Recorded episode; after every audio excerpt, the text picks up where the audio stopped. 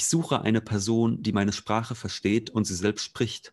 Eine Person, die ohne ein Ausgestoßener zu sein, nicht einfach nur die Rechte und Existenzrechte der beiseite geschobenen hinterfragt, sondern auch den Sinn und Zweck derer, die für sich behaupten, normal zu sein.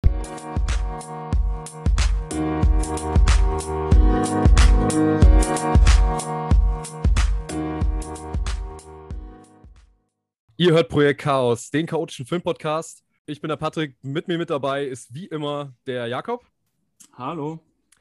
Und wir haben uns mal wieder Besuch ins Boot geholt. Wir haben nämlich vom Podcast Wohlstand für alle jemanden, den bestimmt viele von euch auch kennen dürften.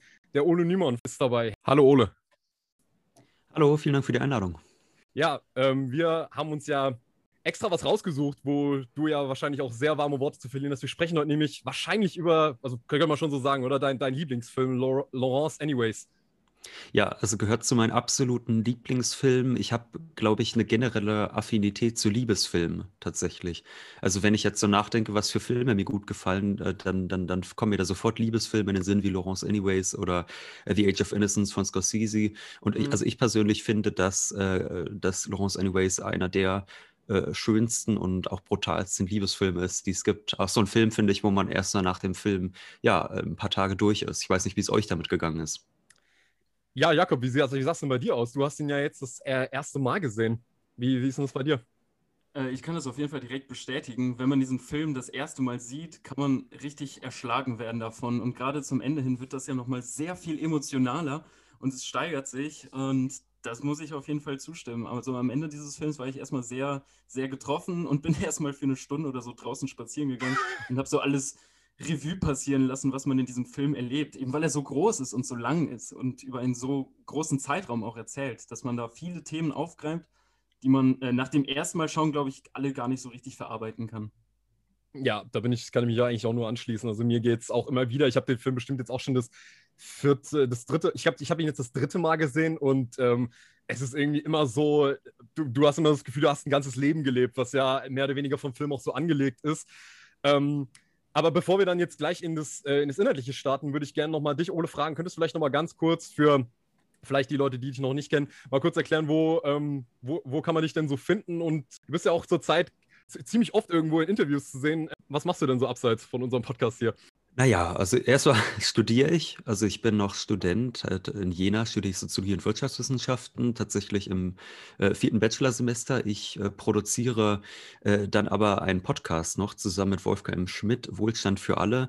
Da sprechen wir über Wirtschaft einmal die Woche aus einer ja, klar linken Perspektive, muss man sagen, was ja eher selten ist. Ich meine, die meisten Wirtschaftspodcasts, die es so gibt, die äh, Erfolg haben, insbesondere das sind meistens so Business-Podcasts, ne? ja. Äh, Anleger-Podcasts. Äh, äh, Wie man das richtige Mindset findet man das richtige Mindset findet, all so eine Dinge, äh, um schnell reich zu werden mit möglichst wenig Einsatz. Äh, das ist eigentlich das, was man dort meistens findet. Und wir machen halt einen ökonomiekritischen äh, Podcast. Und äh, außerdem haben wir dann ein Buch veröffentlicht und das ist natürlich jetzt in Anführungszeichen unser Baby gerade. Wir haben äh, nämlich äh, Anfang März war das, dieses Buch veröffentlicht bei Surkamp, das heißt Influencer, die Ideologie der Werbekörper. Und das ist tatsächlich, und das hat uns auch selbst sehr erstaunt, also es gibt da eigentlich keine kritische Literatur interessanterweise. Also es ist eigentlich die erste äh, kritische Auseinandersetzung mit dem Influencer-Phänomen. Also ich meine, natürlich gibt es jetzt äh, seit Jahren Land auf, Land ab irgendwie in Zeitungen immer mal wieder äh, einen bösen Artikel zu lesen oder so, aber dass da wirklich analytisch äh, was passiert, das war bislang nicht der Fall. Und das haben wir veröffentlicht und äh, das, darauf hast du wahrscheinlich jetzt auch angespielt mit den Interviews. Also da bin ich jetzt häufiger äh, ja, zu sehen gewesen. Ja, genau. Und ähm, also ich habe mir fast schon gedacht, also ist es heute nicht mal eine nette Abwechslung, mal nicht bezüglich dem Thema Influencer ausgefragt zu werden. Mhm.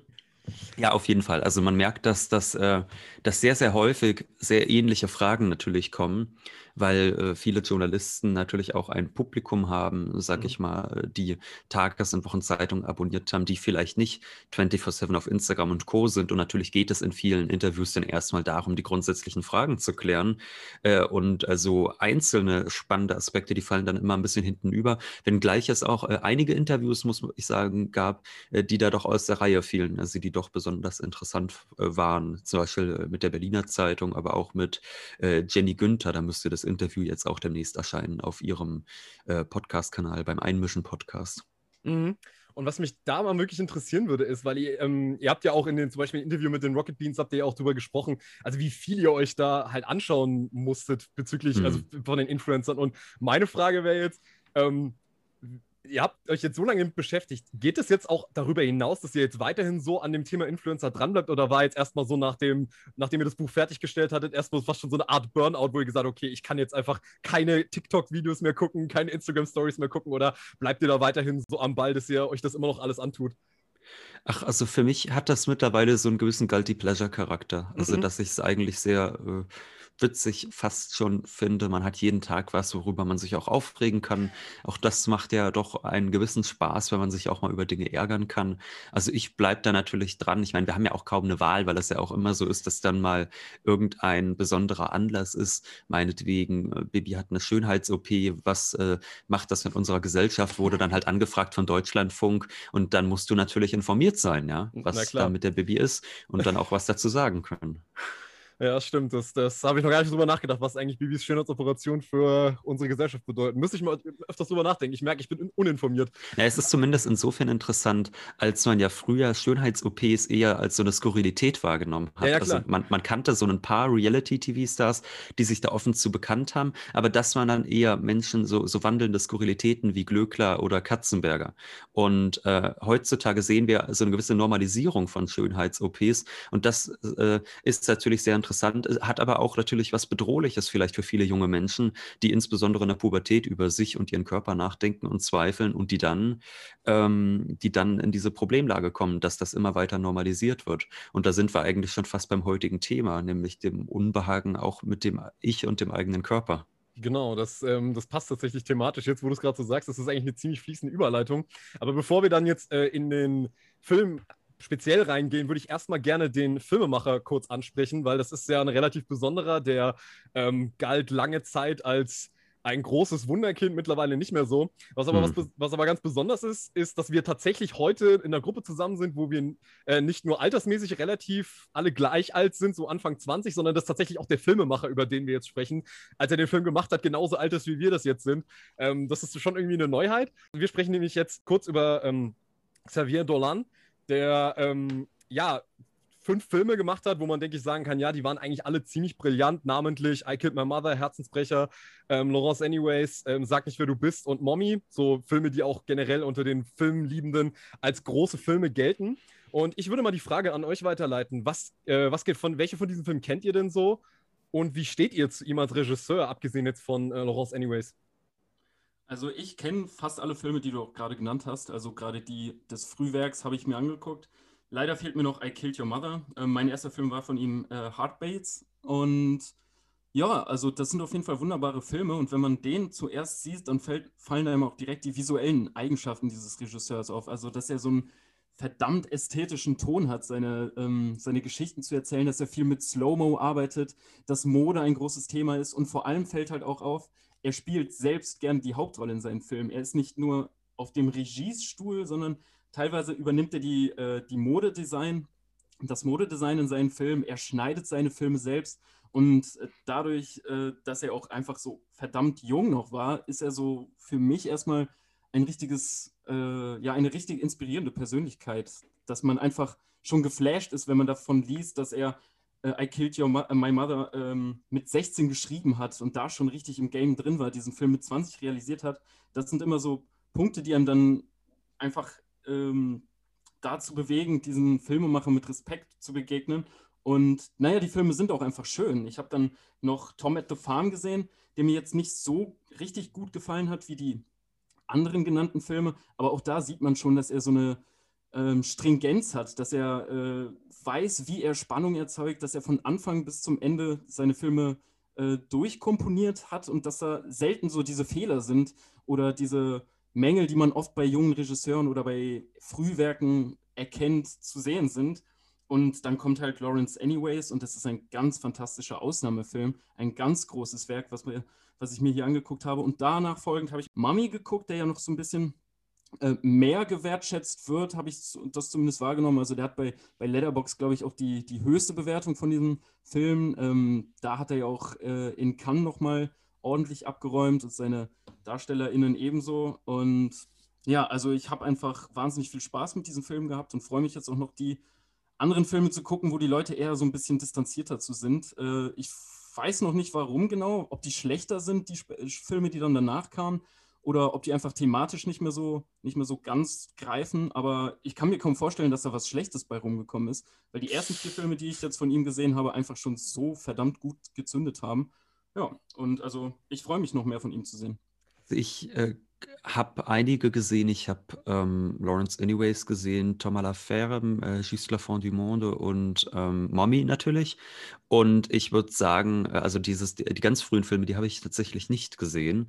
Äh, aber ich würde auch sagen, wir haben es da mit einem großen Ausnahmeregisseur zu tun gehabt, der dann aber doch ähm, muss man leider sagen, äh, nachgelassen hat. Ich glaube, was vielleicht gleich zu Beginn zu sagen wichtig ist, ist, dass es sich um einen Regisseur handelt, der halt sehr viel äh, zum Thema auch Sexualität und Liebe gemacht hat und insbesondere ähm, zu Sexualität, die aus der Norm fällt. Ja, also viel, also Dolan ist selbst äh, schwul und äh, dem und äh, unter, äh, also das war eigentlich, glaube ich, das Thema der ersten beiden Filme, die ich nicht gesehen habe, insbesondere.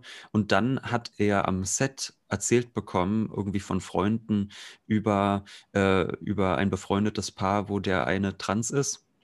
Und dann hat er gesagt, dazu muss ich jetzt selbst einen Film machen. Das war eigentlich, soweit ich weiß, der Auslöser zu Lawrence Anyways. Und das finde ich ist dann äh, ein, ein, ein wirkliches Meisterwerk. Ich finde, dass aber auch Tom Alaferme sehr interessant ist. Und dann kam aber eben ähm, nach Mommy, der auch noch recht gut war, Juste la fin du monde, den hatte ich noch gesehen. Und den, also da würde ich sagen, das ist einfach ein sehr langweiliger Film und auch ein äh, Film, der gar keine Ambivalenz mehr besitzt. Also ich finde, dass ähm, dass ähm, Laurence Anyways, dass das ein unglaublich ambivalenter Film ist. Mhm. Ähm, es gibt da, ich meine, wir gehen ja gleich noch genauer auf die Handlung ein, aber ähm, es gibt gleich am Anfang des Beginns gibt es so ein paar Sätze, die Laurence sagt und die würde ich gerne kurz zitieren. Und zwar sagt Laurence da, ich suche eine Person, die meine Sprache versteht und sie selbst spricht. Eine Person, die ohne ein Ausgestoßener zu sein, nicht einfach nur die Rechte und Existenzrechte der beiseite geschobenen hinterfragt, sondern auch den Sinn und Zweck derer, die für sich behaupten, normal zu sein. Und das ist, glaube ich, die Ambivalenz und Spannung, äh, die diesen ganzen Film auch so interessant macht. Und das, finde ich, war dann bei ähm, ähm, nur das Ende der Welt äh, zum Beispiel überhaupt nicht mehr zu finden, diese äh, Komplexität. Da kann ich mich euch eigentlich im größten Teil nur anschließen. Ich habe tatsächlich alle seine fünf ersten Filme gesehen. Ähm, I Killed My Mother, Herzensbrecher, ähm, waren sogar, wenn ich mich nicht, wenn mich nicht alles täuscht, also ich glaube sogar, dass Herzensbrecher eventuell sogar einer der ersten war, die ich, sogar eventuell der erste war, den ich gesehen hatte. Und auch die finde ich tatsächlich auch ganz fantastisch. Also, ähm, was ja Dolan immer vehement ablehnt, ist, dadurch, dass er ja homosexuell ist, lehnt er aber trotzdem ab, sich immer in dieses Queer Cinema einordnen zu lassen. Also, da ist er wirklich ein vehementer Gegner davon, sich einordnen zu lassen, dass er praktisch in I Killed My Mother und in Herzensbrecher, dass es darum geht, ähm, schwule Geschichten zu erzählen, sondern er meint immer, ja, bei I Killed My Mother spreche ich halt einfach nur über die schwierige Beziehung einer Mutter und eines Sohnes und in Herzensbrecher geht es mehr oder weniger nur um Liebe und äh, mehr oder weniger ein Liebesdreieck und wie, ähm, wie Liebe in, all, in, in, so vielen verschiedenen Formen auftreten kann. Also da beschäftigt er sich auch viel mit ähm, der Ambivalenz von Sexualität und diesen und, und, und, verschiedenen, und verschiedenen Formen davon. Und, ähm, das, und dass er eigentlich eher einfach nur ein nonkonformistischer Regisseur ist, der sich auch mit diesen ausgestoßenen Figuren immer beschäftigt. Und ähm, ich ihm auch dabei eigentlich beipflichten würde, dass ich seine Filme nicht unbedingt gerne in so eine Ecke drängen würde, sondern sagen würde, nee, das ist einfach ein Regisseur, der beschäftigt sich nicht unbedingt nur mit ähm, nur mit queeren Themen, sondern es geht einfach generell um also diese um gesellschaftliche Themen wie eben die Ausgrenzung von anderen, von, von, von, von, von scheinbar andersartigen Menschen, so in Quote unquote jetzt mal gesagt, ähm, weil das natürlich, weil die Normalität natürlich auch etwas ist, was man in Frage stellen muss, ganz klar. Und ich würde aber sagen, bei ihm ist es so wirklich so, dass die ersten fünf Filme alle unbedingt sehenswert sind, muss man eigentlich alle gesehen haben.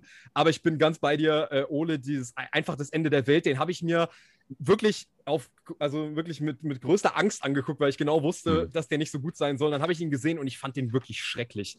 Also ich, ich würde sogar wirklich so weit gehen, dass das wirklich einfach nur ein grausamer Film ist, weil ich fand den unerträglich äh, weinerlich, launisch und einfach so unglaublich, wie du schon gesagt hast, auch so eindeutig. Es ist halt einfach nur Opferfigur kommt zur äh, bösen konservativen Familie und wird da unterdrückt und dann wird da nur rumgeschrien und gejault und geweint. Und da haben sich auch so die ganz schlechten Seiten von Dolor äh, gezeigt, weil er ist ja auch ein Regisseur, der zum Teil auch in der Kritik steht, wegen seiner Melodramatik, wegen seinem äh, Pathos, was er oft in seinen Filmen mit drin hat, was ich persönlich nicht finde, dass irgendwie ein Problem ist. Das ist eher eine seiner großen Stärken.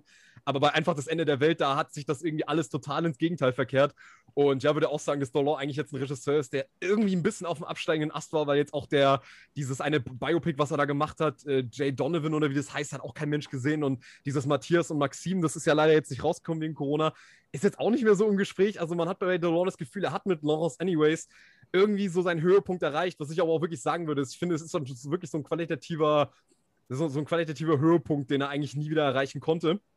Und um dann jetzt mal in diesen Film jetzt auch mal einzusteigen, äh, würde ich erstmal von vornherein klären wollen, ja, was passiert eigentlich in äh, Laurence Anyways? Was ist die Geschichte von diesem Film? Ähm, und da würde ich jetzt mal an dich abgeben, Jakob. Erzähl uns mal bitte, was äh, ist die Geschichte von Laurence Anyways?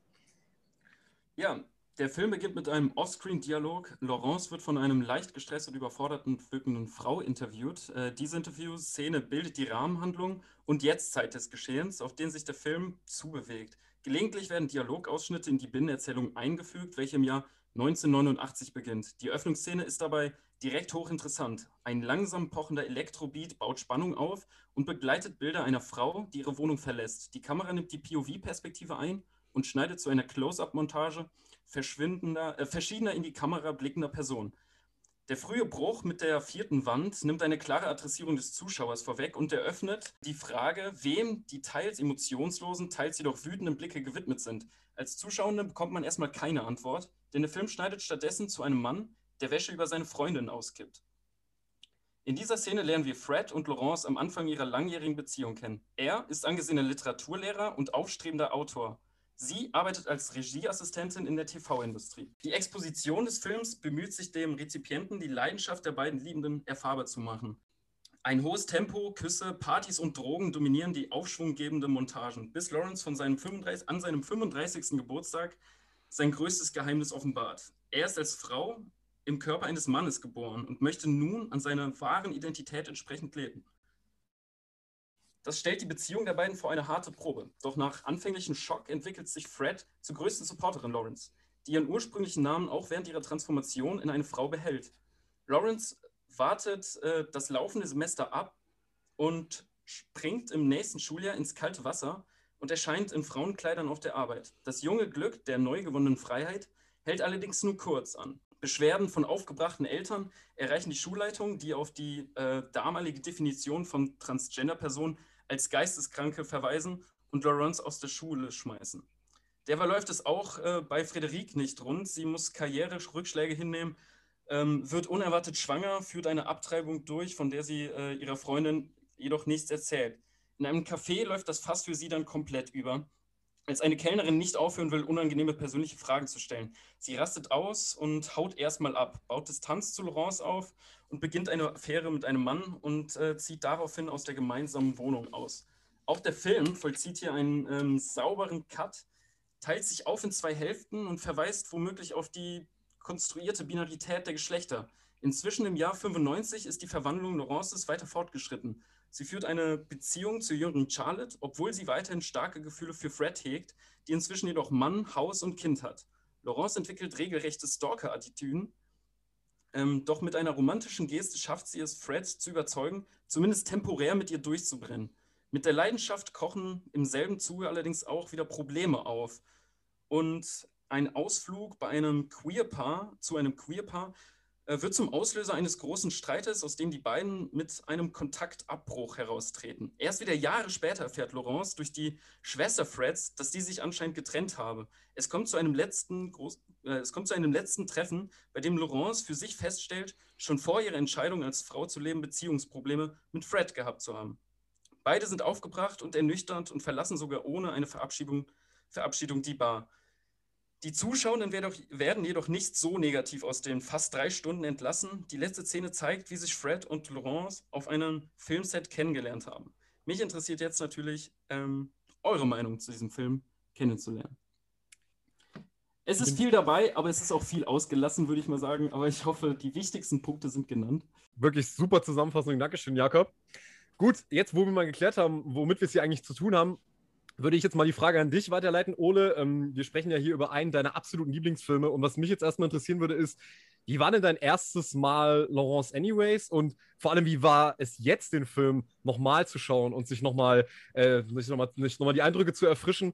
Und würde mich einfach interessieren, wie hat sich der Film bei dir entwickelt?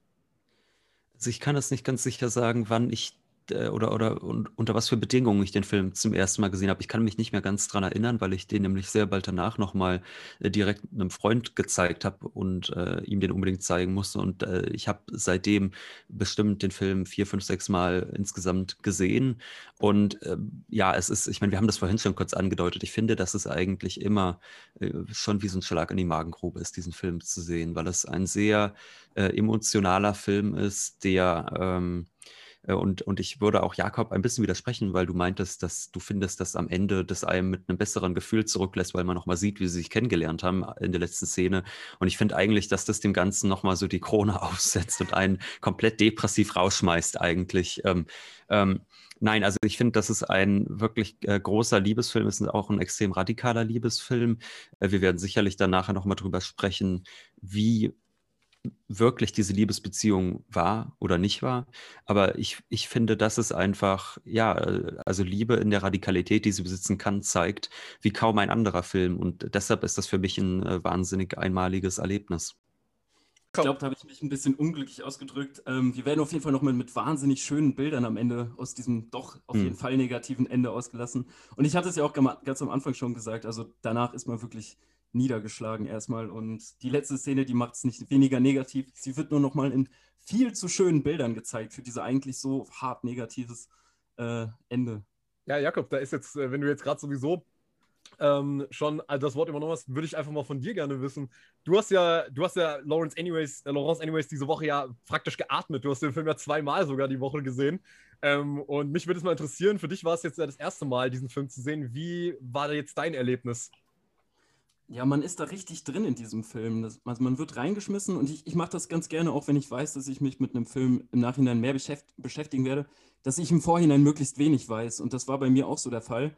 Ich wusste natürlich grob die Thematik, aber ansonsten hatte ich nicht viele Informationen zur Verfügung, ähm, sodass auch gerade die erste Szene mich schon sehr involviert hat. Also ich habe das wirklich gemerkt, dass man da so zusammen äh, mit der Kamera äh, so an Blicken vorbei wandert und man fühlt sich einfach selbst beobachtet. Man ist direkt aktiviert und fragt sich, was ist denn hier jetzt das Dramatische? Also ich bin da dann ähm, ziemlich involviert gewesen und auch das hohe Tempo, was gerade diese ersten 20 Minuten einschlägt, ähm, ja, die machen einfach Bock. Man ist äh, so in einem komplett durchgestylten Film drin. Es hat mich so ein bisschen an die frühen Sachen von Denis Villeneuve erinnert, die auch so eine Musikvideo-Atmosphäre hatten. Also einfach von der Inszenierung her bin ich da schon richtig drin gewesen und ähm, dann entfalt, entfaltet sich diese Geschichte und es wird so eine wahnsinnig große, das ganze Leben umfassende Liebesgeschichte, ähm, dass man wirklich, wenn man diesen Film guckt, nochmal die Größe des Kinos wahrnimmt. Das ist wirklich auch hier große, das ganze Leben umfassende Geschichten aufgegriffen wird und das, das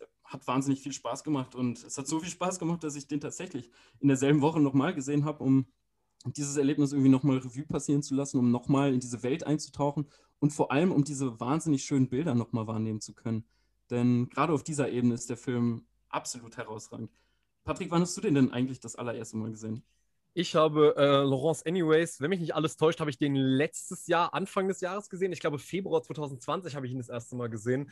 Und bei mir war das auch wirklich so, ich habe den gesehen und das war wirklich in dem Moment für mich ein Instant Fünf-Sterne-Film. Also, das war für mich so ein unglaublicher Flash, dieser Film, weil ich einfach wirklich sagen muss, ich hatte zu dem Zeitpunkt so einen Film einfach noch nicht gesehen.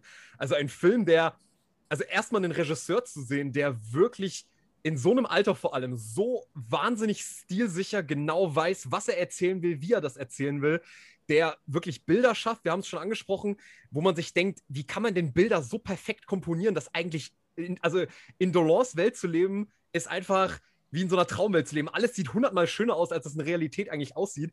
Und das ist halt auch, deswegen ist Dolores auch so ein großer Visionär, weil er halt einfach zeigt, was das Kino halt kann, dass es die Realität so viel schöner darstellen kann, als sie eigentlich ist. Und mir war einfach diese Kombination aus dieser radikalen Liebesgeschichte in Kombination eben mit auch dieser gesellschaftlichen Problematik, die da erzählt wird, von einer Gesellschaft, die Normalität predigt und ja, eben dadurch in Kauf nimmt, eine große Zahl an Menschen auszustoßen. Und gleichzeitig war auch eben dieser Aspekt für mich so unglaublich, wie ähm, wie groß er diese Geschichte anlegt auf drei Stunden, was ja auch total, ähm, was ja auch total aus seinem Raster fällt, weil er hatte davor Filme gemacht, die sind an die 90 Minuten ungefähr gegangen und dann kommt er da auf einmal mit diesem drei Stunden Film um die Ecke.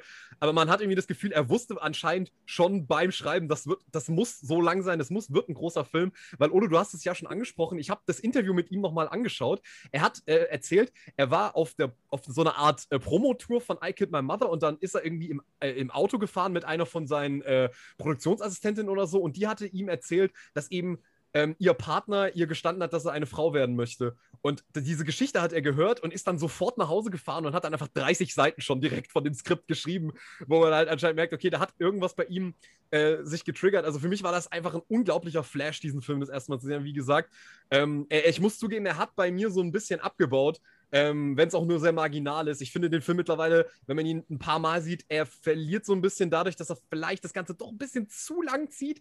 Aber das ist für mich halt irgendwie auch Meckern auf hohem Niveau, weil das ist für mich wirklich mit äh, weitem Abstand einer der besten Filme aller Zeiten.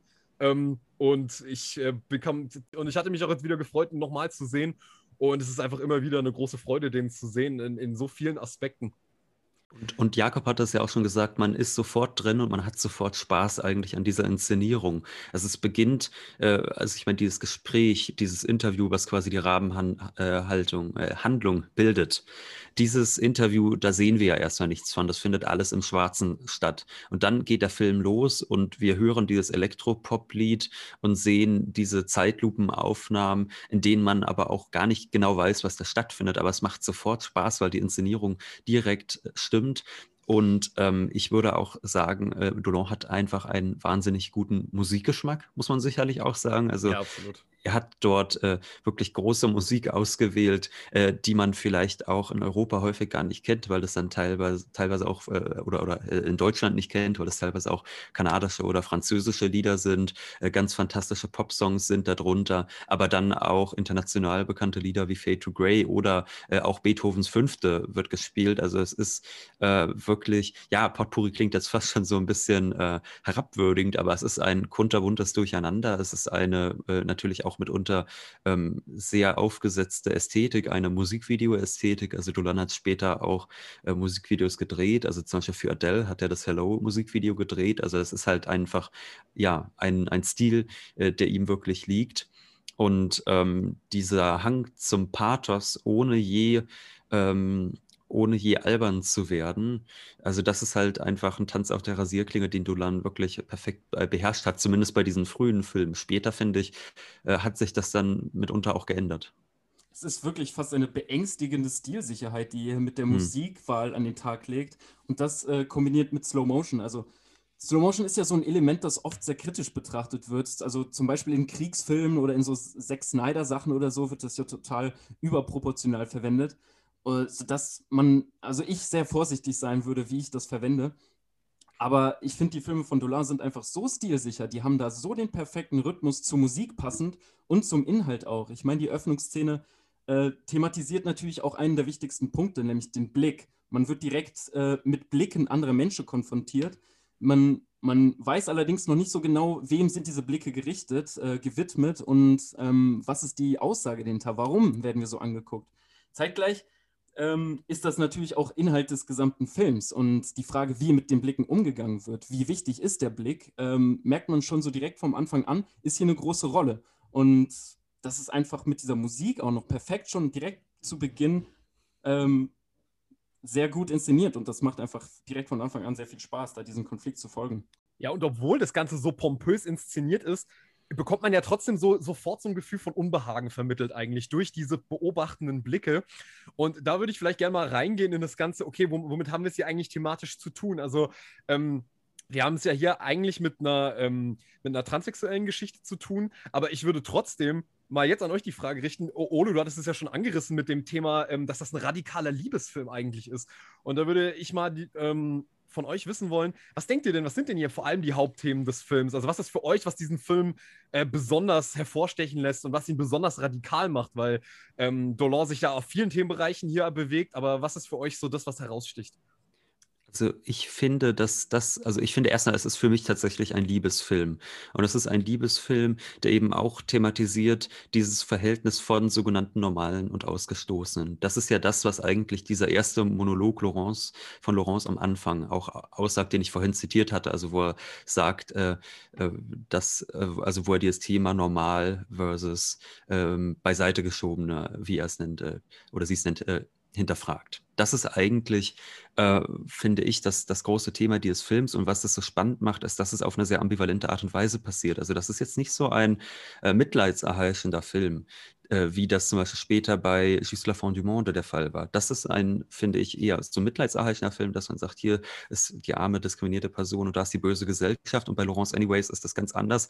Da wird ähm, äh, da gibt es Szenen, wo wirklich irgendwann äh, Laurence irgendwas über die Gesellschaft sagt und dann sagt Fred auch, nee, jetzt halt mal das Maul mit deiner Gesellschaft.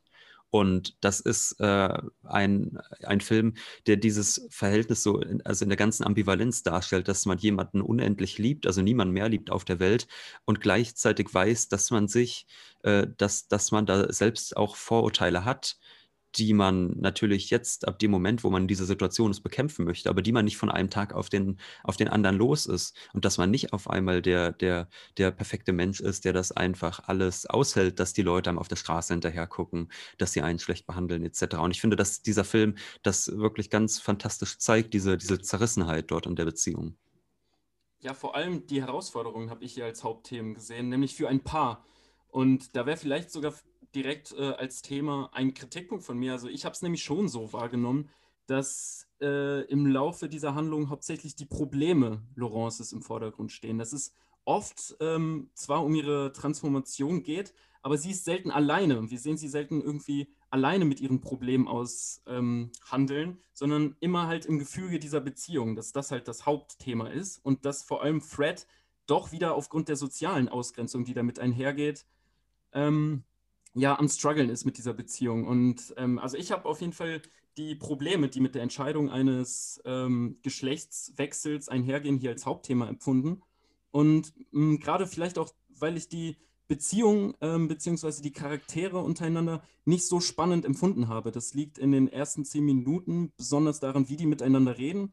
Das liegt daran, dass ähm, wir Laurence zwar als bekannten oder als aufstrebenden Autor äh, am Anfang kennenlernen, aber wenig Gedichte von ihm zum Beispiel hören. Wir sehen mhm. sie wenig in ihren eigenen Charakter oder abseits von diesem Beziehungsgefüge agieren. Und es sind hauptsächlich immer die Probleme, die äh, Konflikte, die auftreten, aufgrund der sozialen äh, Dimensionen, die, mit denen sie hier zu arbeiten haben.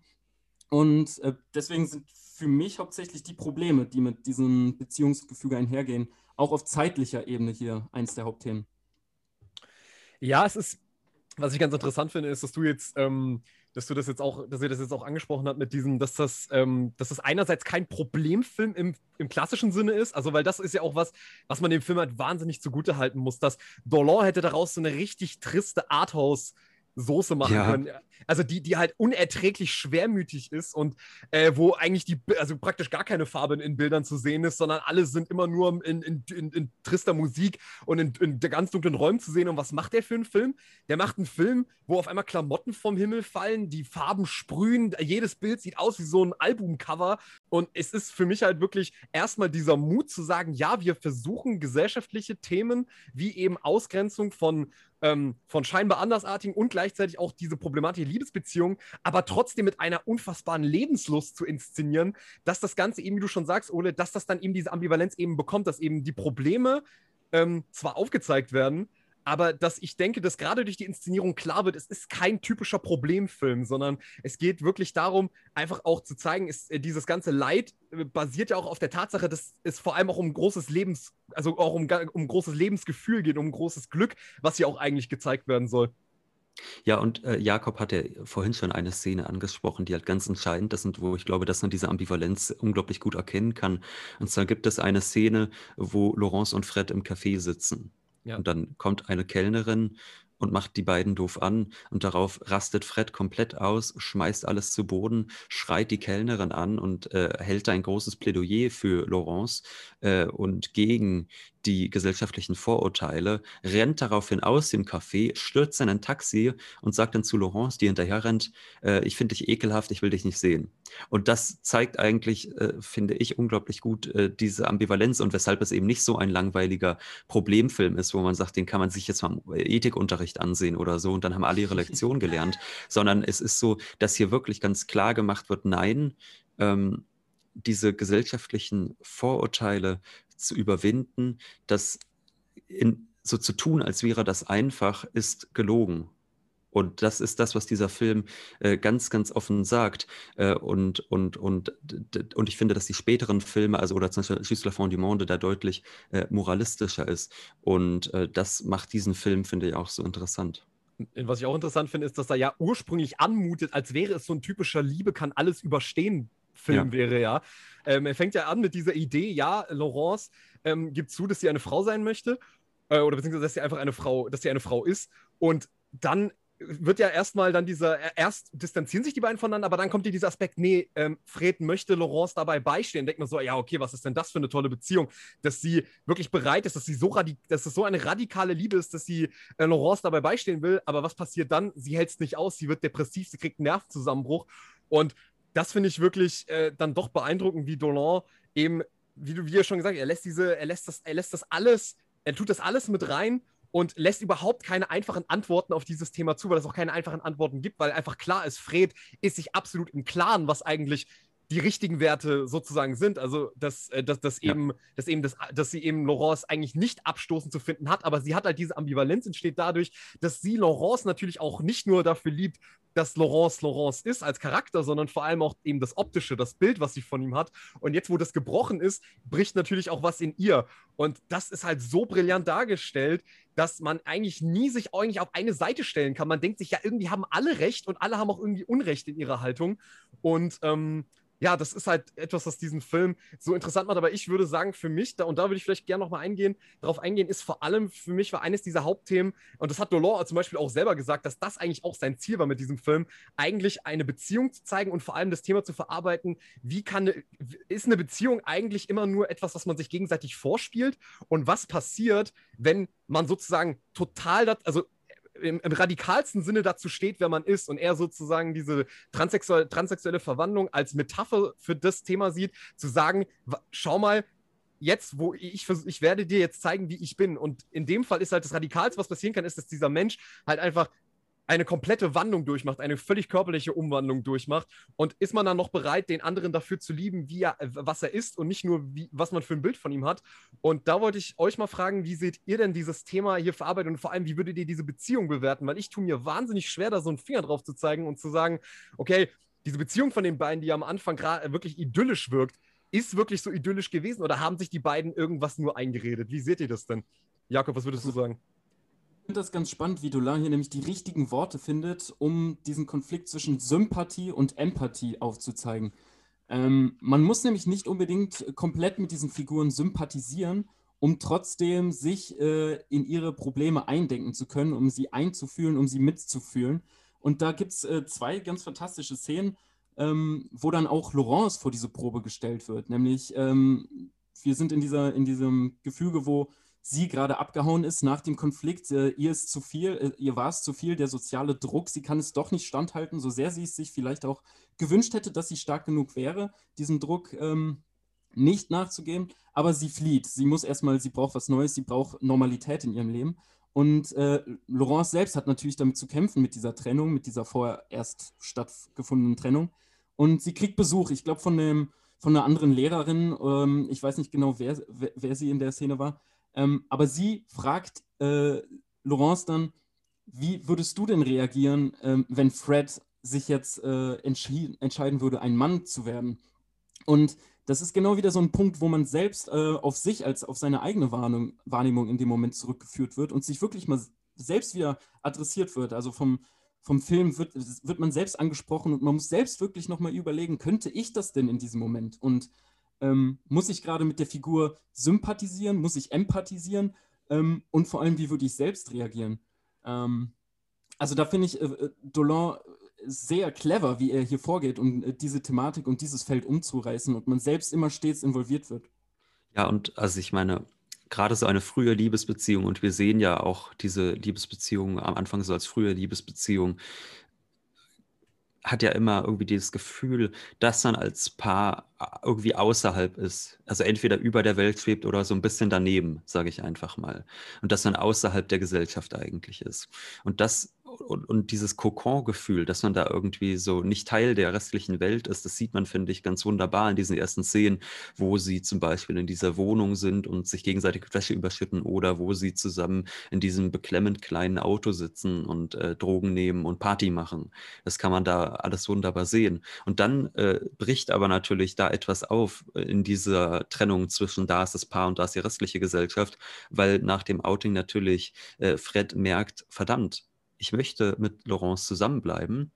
Und es macht mich komplett fertig, wie die restlichen Gesellschaftsmitglieder auf Laurence reagieren. Aber das ist nicht alles, sondern ich merke auch, dass diese Vorurteile auch in mir stecken. Und dass es nicht so ist, dass wir hier einfach die Trennung haben zwischen dem Paar und der bösen Gesellschaft, sondern das, was an der Gesellschaft an Vorurteilen da ist, an Prägung, das ist an, an, an Negativitätserfahrung, an Begrenzungserfahrung, das steckt auch in Fred selbst, die nicht wirklich damit klarkommt. Ähm, und, und, und, und das, äh, finde ich, ist eigentlich sehr gut dargestellt, dieses äh, Spannungsverhältnis zwischen Paar und Gesellschaft. Außerdem sind einfach so Aussagen in ihrer Klarheit ähm, einfach sehr greifbar. Laurence benennt, nachdem sie sich outet oder während sie sich outet, so klar, was sie stört. Ähm, es ist nicht nur, sie, sie möchte sich jetzt irgendwie als Frau fühlen, sondern sie ist wirklich angeekelt von ihrem Körper, von dem Mannsein, ähm, ja. was, was sie nach außen trägt. Und da äh, finde ich ganz cool, wie, wie hier wirklich auch mal explizit gemacht wird, was für sie jetzt in dem Moment das Problem ist, weil ich glaube, dass ähm, das für viele Menschen einfach auch noch nicht greifbar ist, ähm, wo da die Problematik für einen Menschen ist, dass es überhaupt wirklich, dass man falsch komplett sein kann in seinem Körper. Und diese Klarheit, wie hier sie äh, Doulon und seinen Figuren mit auf den Weg gibt, dass man einfach jemand anderes ist, ähm, ganz wunderbar, ganz wunderbar. Auf das würde ich gleich nochmal eingehen, Jakob. Ich wollte nur mal kurz sagen, dass ich ganz interessant finde, vor allem, ist in diesem Aspekt, dass, ähm, wie du schon gesagt hast, oder, wie du schon gesagt hast, oder dass diese gesellschaftlichen Vorurteile, dass Fred sich so nonkonformistisch sie sich selber die ganze Zeit auch gibt. Also man hat ja wirklich das Gefühl, sie genießt das ja auch, so gerade am ja. Anfang des Films, so diese sehr nonkonformistische, so ja, fuck everything und, und, und scheiß auf alle da draußen. Wir sind die, wir sind praktisch die besseren Menschen, wir haben die bessere Attitude als alle anderen.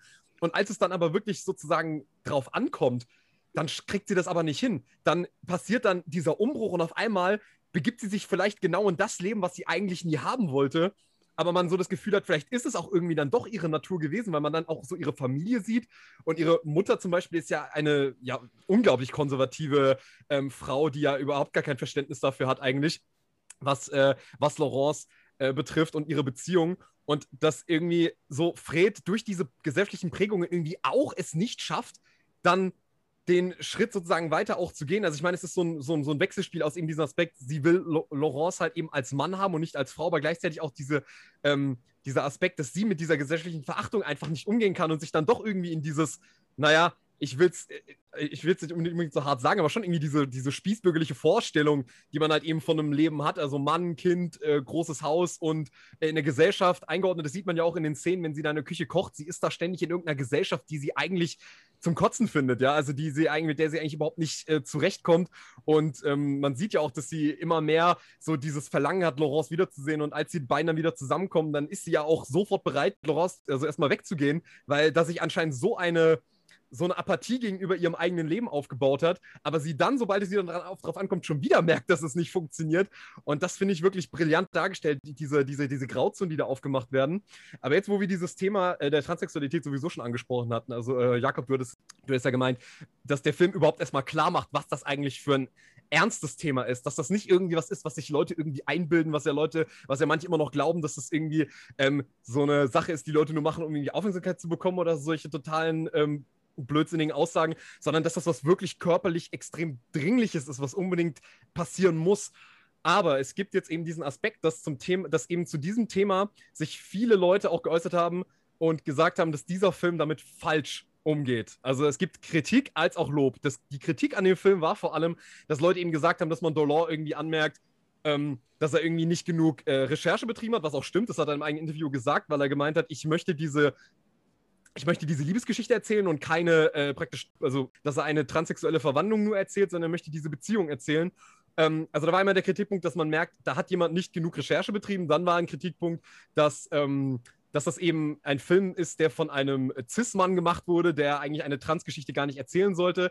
Und es kam noch dieser Aspekt halt eben mit auf, dass äh, diese Transsexualität eigentlich nur als Problem dargestellt wird, also auch in Bezug auf Fred, dass halt eben Laurence für sie nur eine Last irgendwo darstellt und eigentlich ähm, das, Gan also das Ganze eigentlich überhaupt gar keine positiven Konnotationen bekommt. Und da aus der Trans-Community habe ich auf Letterboxd viele Reviews gelesen, die sich wirklich echauffiert haben darüber, dass dieser Film äh, also transphobisch wäre und dass, ähm, dass auch dieser Aspekt, dass äh, Fred diese, diese Abtreibung durchzieht, weil, ähm, weil, weil, weil sie da mit irgendwie nicht klarkommt mit der ganzen Situation, dass das alles so Dinge waren, wo sie gesagt haben, ja, Dolan äh, ist eigentlich dieses Thema vollkommen falsch angegangen.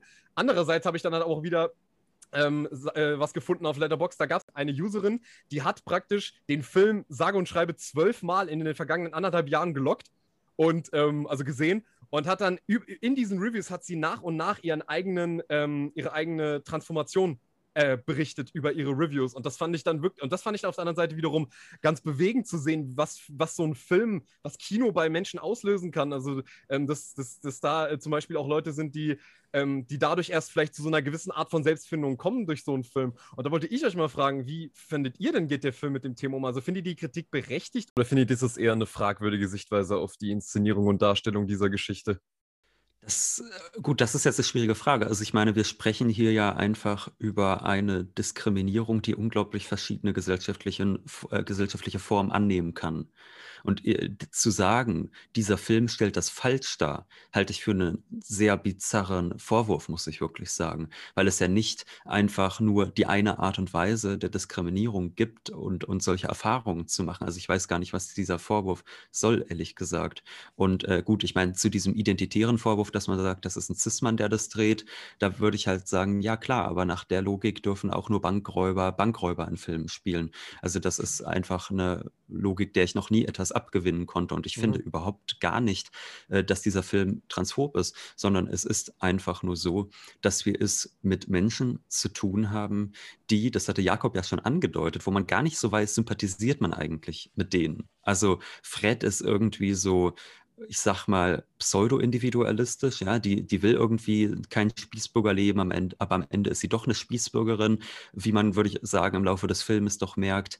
Laurence ist eine hochgradig kluge Frau, muss man sagen, eine sehr begabte Autorin, äh, die aber trotzdem mit einer unglaublichen Arroganz auf ihr Umfeld blickt. Das sagt Fred ihr am Ende auch, komm doch mal auf die Erde runter. Und Laurence sagt, nein, ich will hier oben bleiben. Ja, es wird ganz offen gesagt. Und ich, äh, ich weiß nicht, ich finde überhaupt nicht, dass daran irgendetwas transphob ist, dass man irgendwie sagt, äh, es gibt gesellschaftliche Probleme äh, im Umgang da in dieser Beziehung zum Beispiel, sondern das ist ja im Gegenteil hochgradig ehrlich und ich finde, dass es eher ein sehr stark sensibilisierender Film ist, weil es eigentlich ja einen Menschen zeigt, der vor allem erstmal in seiner Menschenwürde geachtet werden möchte, find, finde ich. Mhm. Und der einfach nichts anderes möchte als Akzeptanz, als leben zu dürfen, äh, so wie sie ist. Ja, und das äh, finde ich, zeigt dieser Film ganz eindringlich. Und trotzdem ist das jetzt, ist Laurence kein sympathischer Charakter eigentlich, muss man sagen. Und trotzdem gibt es da äh, Probleme in der Beziehung, die da äh, auf eine sehr radikale und auch mit, ja, mitunter schon wirklich brutale Art und Weise demonstriert werden. Aber also ich weiß nicht, was daran transphob sein soll. Kannst du uns da mehr zu sagen, Patrick, was vielleicht wir auch übersehen haben? Das kann, kann ja auch möglich sein. Das, der Punkt ist, ich habe hab das jetzt nur mal aufgegriffen, weil, weil ich es äh, häufiger mal gelesen habe. Ich persönlich teile das halt auch überhaupt nicht. Also, äh, weil ich eher der Meinung bin, ich bin da, weil ich habe auch mir das Interview von Dolor dazu angeguckt, ähm, dass, dass sich da eben Leute, dass sich da eben Leute aus, aus der äh, Trans-Community darüber aufgeregt haben, dass Dolor halt eben sich auch für diese Community eigentlich nicht interessiert, weil er selber keine Trans, äh, keine Trans-Freunde hat und ähm, bei dem Thema nur die Recherche be äh, bet äh, halt betrieben hat, die irgendwie notwendig war. Also, dass er zum Beispiel herausgefunden hat, dass er sich die Stimme durch die, durch, die, durch die ganze Hormontherapie sich nicht verändert. Das war zum Beispiel so ein Aspekt, den er selber nachgeschlagen hat. Aber ich bin auch ganz bei dir. Ich kann diesen Vorwurf eigentlich nicht wirklich teilen, ähm, weil ich auch der Meinung bin, ich finde eher, ähm, Dolan normalisiert das Thema auf eine Weise, dass es eigentlich äh, in meinen Augen sehr progressiv ist, dass er eben das Ganze nicht zu einem Problem hochstilisiert, sondern er zeigt zwar, dass dadurch Probleme entstehen, aber er selber macht es nie zum Problem. Und das finde ich eigentlich ziemlich genial, dass er, dass er eigentlich nur diese Liebesgeschichte erzählt und daraus eigentlich so eine Selbstverständlichkeit macht. Okay, diese ähm, Laurence möchte als Frau leben und das ist jetzt einfach mal, die, das ist jetzt einfach diese Story und es geht um, und, und er macht auch aus Laurence, wie du schon sagst, ist, Laurence ist nicht irgendwie dieses arme, dieses arme Opfer, was in der Ecke sitzt und weint, sondern Laurence ist wirklich äh, ein, ein arrogant, eine arrogante, ähm, sehr selbstbewusste, aber auch teilweise auch schwer zu ertragende Frau als Charakter. Man sieht ja auch, wie sie mit ihr mit äh, Charlotte, ihrer, in ihrer nächsten Partnerin, umgeht. Also das ist ja wirklich äh, toxisch äh, AF. Also das kann man ja gar nicht anders sagen. Und deswegen kann ich den Vorwurf auch nicht so ganz teilen. Jakob, ähm, konntest du, kannst du irgendwas mit den Punkten anfangen, die ich äh, genannt hatte? Also ich glaube, ich würde als erstes auch dazu sagen, dass ich als cis-heteromann da vielleicht nicht so viel ähm, Einfühlungsvermögen wie andere Leute, die mit dem Thema Selbstkontakt haben, ähm, aufbringen kann. Aber ähm, ich teile da auch eher eure Meinung, dass es da wenig Probleme äh, in dem Film äh, gibt. Ähm, ich musste direkt an ein Zitat denken. Ähm, ein Gemälde ist nicht ein Bild einer Erfahrung, es ist eine Erfahrung. Und das ist ja ähnlich für das für, gilt ja für den, für den Kinofilm eigentlich ähnlich. Also ähm, wir erleben hier Erfahrungen ähm, oder uns werden Erfahrungen nahbar gemacht und die funktionieren durch Affekte. Und ich werde stark durch diesen Film affektiert und mir werden Erfahrungen nahegelegt, die ich ohne diesen Film vielleicht niemals erlebt hätte. Und ich muss sagen, dass mir zum Beispiel dieses ganze Thema um einen Geschlechtswechsel, um eine Transformation mir eher nahegebracht wird. Ähm, da gibt es dann so Szenen, wo Laurence ähm, sich das erste Mal mit Fred zusammen schminkt und sie langsam einen Schritt weiter geht. Sie tritt über diese Schwelle Stück für Stück. Ähm, sie, sitzt, sie sitzt auf, dem, auf ihrer Badewanne, während äh, Fred ihr irgendwie aufs, ans Bein streichelt oder so und sie guckt in einen Spiegel und schminkt sich das Auge. Fred fragt sie, warum ähm, guckst du nicht einfach durch den großen Spiegel? Dann kannst du es doch viel besser erkennen, ähm, wie du dich schminkst. Und sie sagt so, nein, vielleicht weiß ich, wie ich aussehe. Und das sind einfach Momente, die ich sehr treffend finde und die mir einfach die Problematik näher bringen. Und wenn ein Film das schafft, ähm, mir mehr Einfühlungsvermögen für dieses Thema, für dieses sehr komplexe Thema zu geben, dann weiß ich nicht, ob da der Vorwurf der äh, Transphobie oder so so angebracht wird, weil ich eher mehr empathisch dadurch werde, weil ich mehr Aspekte kennenlerne, wie ich dieses äh, ganze Konstrukt aufzunehmen habe und weil ich Anreize kriege, mich vielleicht auch noch weiter in dieses Themengebiet einzulesen. Mm, ja. Kann, kann sein, dass da gewisse Aspekte von Leuten, die persönlich getroffen sind, äh, vielleicht nicht mit ihrem Erfahrungswert einhergehen und sie sich deswegen angegriffen werden, fühlen. Aber ich kann das nicht bestätigen also ich muss, ich muss da mich, wie gesagt, auch klar anschließen, dass ich äh, vielleicht nachvollziehen kann, dass Leute da, die vielleicht auch wirklich persönliche Erfahrungen damit gemacht haben, bei so einem Film vielleicht auch erwarten, dass ihre Erwartungen von so einem Film eins zu eins erfüllt werden. Aber ähm, ich sag's mal so, das ist halt auch eine, wie du schon gesagt hast, Ole, das ist so eine identitätspolitische äh, Sichtweise, wo man sagt, ja, äh, das muss irgendwie ganz besonders auf ähm, eben diese Gruppe zugeschnitten sein. Und ich würde sagen, naja, also soll es, also muss es jetzt wirklich auf jemanden zugeschnitten sein oder lassen wir so ein Kunstwerk einfach für sich sprechen und jeder kann dann eben daraus rausziehen, was er halt eben rausziehen möchte. Aber ich finde halt, dass, soll, dass, dass, dass Dollar auf jeden Fall die Freiheit sich nehmen darf, über so ein Thema halt eben äh, einen Film zu machen. Und ich finde es auch keine wirklich angebrachte Kritik. Ähm, weil eben auch wie der Film das Ganze eben darstellt, ja auch alles andere als äh, es dazu führt, dass man sich am Ende denkt, ah ja, dieses Thema, das ist jetzt, das ist kein wichtiges Thema, ganz im Gegenteil, man ist ja eher danach total äh, erschüttert und mitgenommen und möchte sich äh, da noch viel, noch, noch weiterbilden in der Hinsicht. Und das Ganze passiert ja eben nicht nur auf der inhaltlichen Ebene, sondern das passiert ja auch auf der ästhetischen Ebene, weil wir da vielleicht auch nochmal drüber kurz sprechen können, ähm, wie Geschlecht eigentlich in diesem Film hier gedacht wird, weil ähm, Geschlecht wird ja hier auch als etwas gezeigt, was natürlich nicht nat naturgegeben ist. Das ist ja durch die transsexuelle Verwandlung ja schon mal dem, dem Stoff äh, inhärent. Das ist auf jeden Fall ähm, dass auf jeden Fall hier kein biologistischer Standpunkt vertreten wird. Aber ich finde, wie seht ihr das denn vor allem in der Ästhetik? Weil wir haben ja hier eine, wie wir schon gesagt haben, eine sehr bunte Ästhetik. Die Leute sind alle sehr extravagant ähm, gekleidet und geschminkt und so weiter. Und wir haben aber ja auch viele Szenen, die ähm, diese, diese, diese, diese Ambivalenz von Geschlecht ja total, ähm, total gut aufzeigen, dass man eben sieht, dass man jetzt zum Beispiel Szenen hat, wo man sich gar nicht sicher ist, sieht man jetzt einen Mann und oder eine Frau. Ähm, und wie würdet ihr denn sagen, wie schafft das denn der Film auf ästhetischer Ebene, besonders durch diese besonders extravagante Mode, die äh, Dolan in diesem Film auffährt? Ähm, also ich würde vielleicht noch ein Wort mal kurz verlieren zu dem, worüber wir vorher gesprochen haben. Also ich glaube, es gibt einfach eine gewisse gesellschaftliche Tendenz oder was heißt Tendenz? Ich glaube, das ist eigentlich schon immer in der Kunstrezeption einfach ein sehr großes Problem. Das ist ein großes Bedürfnis nach Charakteren, äh, mit weißer Weste gibt. Ja? Also mhm. insbesondere nach Protagonisten mit weißer Weste. Die Leute wollen sich identifizieren, wie man immer so äh, schrecklich sagt. Ja? Die wollen eigentlich gar keine kritische Distanz zum Geschehen einnehmen, sondern die wollen halt einen Helden oder eine Heldin haben und die ist gut und dann gibt es die Bösewichte und dann kämpfen die gegeneinander und so. Wisst ihr, also so ein bisschen, ich sag mal, äh, Herr der Ringe mäßig, äh, so in der Art hätte man eigentlich gerne jeden Film. Und das ist in diesem Film eben nicht gegeben, sondern wir haben hier Menschen, die ähm, ja, die doppelzügig sprechen, die sich äh, Gewalt antun, auch seelische Gewalt. Das äh, wurde eben ja auch kurz angesprochen, dass auch Gewalt in der Beziehung irgendwie thematisiert wird, die, ähm, die verletzende Dinge zueinander sagen, die man, würde ich zum Beispiel sagen, so in Hollywood-Filmen nie hört. Mhm. Ja, äh, in so einer Boshaftigkeit was vielleicht auch daran liegt, dass man sich in Hollywood um diejenigen, die am Rande der Gesellschaft stehen, halt auch äh, fast nie interessiert, äh, außer um sie lächerlich zu machen. Und ich würde eben ganz im Gegenteil sagen, dieser Film nimmt die Menschen ernst, die er zeigt, und er gibt ihnen eine hohe Individualität dadurch, dass es nicht einfach nur äh, die, die, netten, äh, toleranten versus die bösen Spießbürger zum Beispiel sind. Mhm. Und das finde ich halt ist das, was diesem Film auch sehr viel von, von seinem Reiz gibt. Und dann ist es natürlich eben auch diese große radikale Liebesgeschichte. Also es sind nicht nur verletzende Worte, die man so in Hollywood-Filmen nie hören würde, sondern es gibt auch eine Szene, da sagt Fred zu äh, zu Laurence, äh, ich liebe dich mehr als meinen eigenen Sohn. Mhm. Und das sind auch äh, Sätze, würde ich sagen, die natürlich im äh, Hollywood-Kino, wo man immer seine brave Kernfamilie hat, natürlich niemals fallen mhm. dürften. Aber zum Thema Geschlecht jetzt vielleicht, ja, es ist natürlich ein überhaupt nicht essentialistischer Film, äh, sondern eher ein Film, der äh, die, diese Konstruktion von Geschlecht wunderbar aufzeigt. Und das wird eben getan, insbesondere durch die Schminke, wie Jakob eben schon angesprochen hat. Ja, wir sehen, wie Laurence anfängt, sich zu schminken, aber eben auch durch die Mode.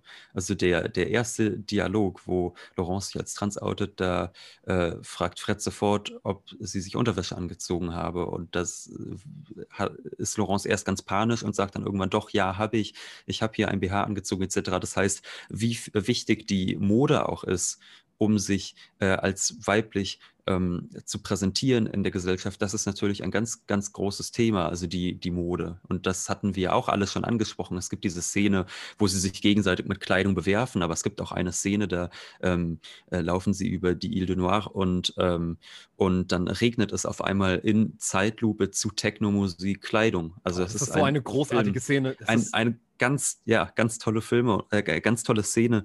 Und das ist eben extrem wichtig. Äh, und, und das merkt man auch in den Dialogen selbst noch. Ne? Es gibt so eine Stelle, da, da fragt sich Laurence, äh, als sie getrennt sind, wie es denn eigentlich Fred gehen mag und sagt dann, où es-tu, que portes-tu, que fais-tu? Also, wo bist du, was trägst du, was machst du? Und was trägst du? Das wäre jetzt sicherlich nicht gerade eine der ersten zehn Fragen, die ich mir stellen würde bei einer Person, die ich liebe und die ich seit Jahren nicht gesehen habe. Aber auch dort sehen wir das, äh, wie wahnsinnig wichtig das ist in diesem Film. Jakob, wie, wie, wie sieht es bei dir aus? Also, ähm, was, was, was, wie, wie, wie siehst du das Ganze? Ja, ähm, kann ich nur bestätigen und gerade auch diese Klamottenszene ähm, zeigt allerdings auch, dass es eben leider ähm, ein fantastischer Ort bleibt, äh, in dem sie sich ausleben können, in dem sie mal kurz das Glück spüren können. Denn es gibt ja immer wieder diese Szenen, wo der Film ähm, mit der ähm, wie heißt es, Suspense of Disbelief, Disbelief bricht und Szenen zeigt, die ganz klar nicht wirklich gerade passieren können. Ähm, da gibt es den Moment, wo äh, Laurence ein Schmetterling aus dem Mund entfleucht und ähm, die andere Szene, wo ähm, Fred das erste Mal äh, den, äh, den, das Buch liest von Laurence und sie wird so von einer Fontäne Wasser übergossen. Und äh, das sind immer so kleine Momente des Eskapistischen, die allerdings äh, mit dieser Klamottenszene aufzeigen, finde ich, ähm, weil es ja auch auf dieser Insel ist, wo sie äh, dieses queere Pärchen kennengelernt haben, die ähm, ja auch mit den ähnlichen Problemen zu kämpfen haben ähm, wie Laurence und Fred. Allerdings, dass es halt dieser fantastische Ort bleiben kann, äh, äh leider bleiben muss, wo sie, sie, wo sie sich glücklich fühlen können, wo sie ihre Individualität ausleben können. Also versteckt auf dieser, auf dieser einsamen Insel ähm, wo sie sich ähm, mit Drogen eine gute Zeit machen und leider weg von der Gesellschaft sind. Und dann sehen wir diese wunderschöne Szene, die wahrscheinlich einen zu der besten Filmbildern gehört, die ich äh, jetzt irgendwo jemals gesehen habe. Also ich habe einfach nur anhand dieser Bilder schon äh, Gänsehaut und alles, all, all, all diese schönen Affekte gespürt, die man so spüren kann. Aber es bleibt halt der fantastische Ort, es bleibt der fantastische Raum. Ähm, und auch ähm, die anderen queeren Menschen, die wir ja in dem Film kennenlernen, die Five Roses, die mhm. sehen wir auch niemals in Szenen außerhalb enger Gebäude oder meinetwegen auch großer Gebäude.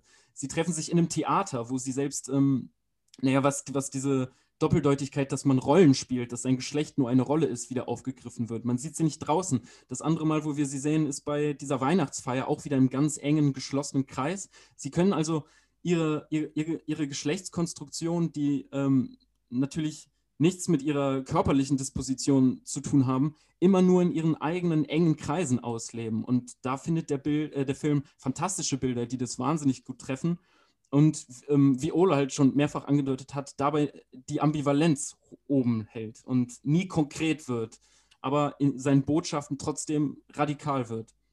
Also finde ich ganz fantastisch, wie das hier aufgegriffen wird. Ja, und vor allem, dass das Dolor eben mit diesem Modeaspekt halt wirklich zeigt, also äh, eigentlich durch die, durch die, die Mode nutzt, um zu zeigen, wie, also wie festgefahren und eigentlich wie rückständig solche biologistischen Standpunkte sind, zu sagen, also das ist weiblich, das ist männlich, so ist es jetzt einfach. Ähm, das Dolor durch die Mode zeigt, naja, wir sehen ständig in Bildern verwaschene Gesichter und wir können nicht ganz erkennen, Mann, Frau, wer ist es jetzt? Und das, das eben durch, durch, durch diese Bilder macht er klar, dass Geschlecht einfach nichts ist, was wir einfach ähm, ganz klar festhalten können, sondern das ist immer, es ist immer irgendwo ein Konstrukt, was man sich selber konstruieren kann und was eben durch die Mode verwischt werden kann, wo, wo, überhaupt, wo es überhaupt gar keine äh, klaren Grenzen mehr zu machen sind, sondern Laurence, ähm, besonders äh, Laurence am Ende ist wirklich, sieht wirklich einfach ähm, vom ganzen Erscheinungsbild her einfach wie eine Frau aus und das ist sie dann auch einfach und da gibt es dann auch überhaupt äh, keine Frage mehr, oh ja, äh, war das jetzt mal ein Mann oder was? Nein, gibt es nicht. Das ist es, also das ist das, das ist das, was die Mode sozusagen auch kann, uns aufzuzeigen, dass eben diese Idee von Geschlecht eine total, ähm, eine total, eine total fließende Idee ist, die überhaupt nicht äh, festzulegen ist. Und ähm, aber jetzt, wo ihr gerade sowieso schon äh, diesen Aspekt angesprochen habt mit dieser, mit dieser Szene in Noir, wo dann diese Klamotten vom, äh, vom Müll fallen, dass das alles so, so traumartig ist, dass man das Gefühl hat, so, okay, sie sind diese paar Sekunden, sind sie mal frei sozusagen von dieser, von, von, von allem und diese Klamotten fallen einfach vom Himmel und es ist vollkommen egal, wer was hier trägt, sondern sie sind einfach nur zusammen weil, weil die Szene so toll ist, würde ich mal fragen, was ist denn eigentlich eure Lieblingsszene in dem Film? Weil ich finde, der hat einige ganz, ganz tolle äh, Momente. Was würdet ihr denn sagen, ist denn eure Lieblingsszene, ähm, Ole? Also für mich sind es eigentlich die letzten, also ist es das Ende. Also die, die, die letzten, ich sag mal, fünf bis zehn Minuten, wo sie sich dann noch ein letztes Mal in einer Bar sehen, merken, dass sie eigentlich sich nichts mehr zu sagen haben mhm. und dann getrennt, also die eine aus dem Hinterausgang, die andere aus dem Vorder, äh, vorne raus, äh, die Bar verlassen wegrennen und in diesem Blätterwirbel laufen. Und dann wird aber direkt danach dann nochmal das Kennenlernen der beiden angeschlossen.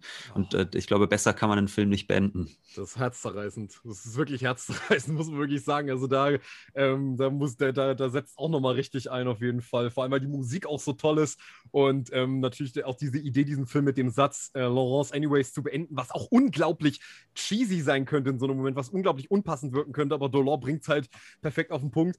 Ähm, Jakob, wie sieht es bei dir aus?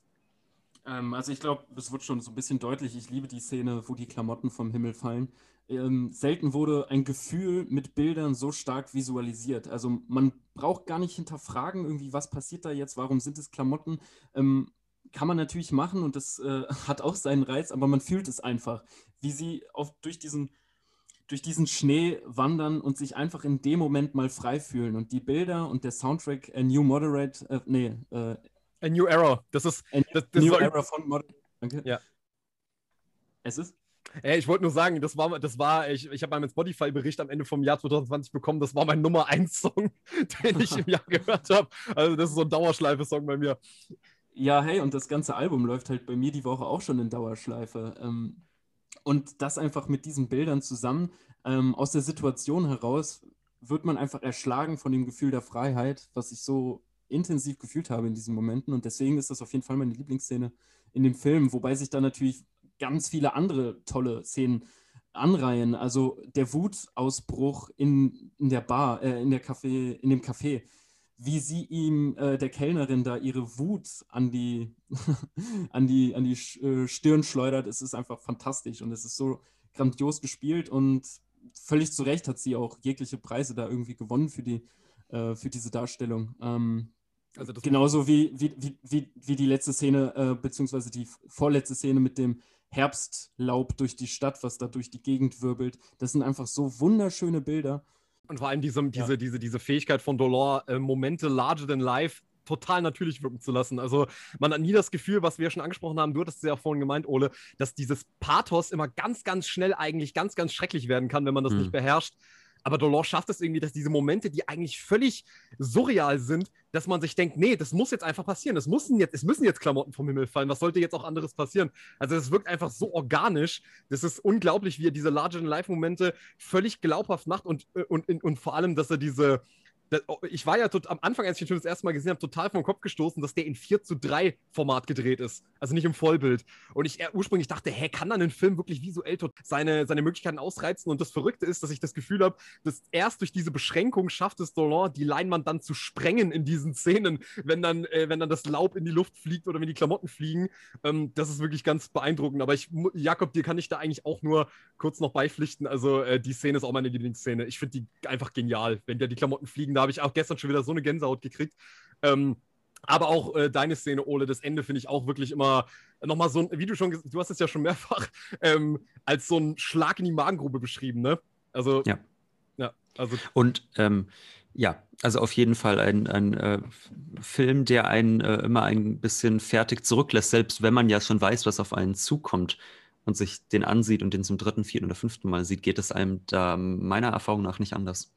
Nee. Aber ohne nochmal auf die ganz großen Szenen einz einzugehen, es sind auch diese ganz kleinen Momente, dass man wirklich jedes Bild als durchkomponierend wahrnimmt. Mhm. Ähm, wenn wir ähm, Laurence und Fred beim Essen sehen, dann tragen sie Kleidung, die perfekt zu ihrem Hintergrund passen. Wenn sich äh, Laurence ein, ein Glas Wein einschenkt, dann spiegelt sich der Kopf in diesem Weinglas und das wird später auch noch auf auditiver Ebene aufgegriffen, denn eines ihrer äh, Kapitel im Roman heißt dann Kopf unter Wasser. Und man spürt einfach in fast jeder einzelnen Szene, wenn man auf Stopp drückt, dass hier dieses Bild von A bis Z äh, mit Ideen angereichert ist und dass jedes Bild ähm, ja funktioniert und schön ist. Äh, so wie es wirklich selten in Bildern oder Filmen in, sein, in, in so einer Konsequenz zu verfolgen ist. Also, dass hier einfach die Cinematografie ganz hohe, hohe äh, Züge annimmt.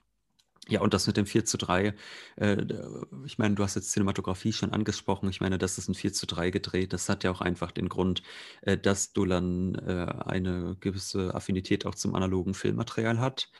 Äh, das ist ja auch etwas, das heutzutage leider äh, ja, ein bisschen in Vergessenheit geraten ist. Es gibt noch ein paar Leute, also man hatte so vor ein paar Jahren den Eindruck, dass nochmal der analoge Film auferstehen könnte, als, äh, als äh, The Hateful Eight und Interstellar und so äh, mhm. auf 70 Millimeter nochmal erschienen. Aber im Großen und Ganzen ist das, glaube ich, ein äh, Trend, der sich bislang im Kino noch nicht wieder durchzusetzen scheint.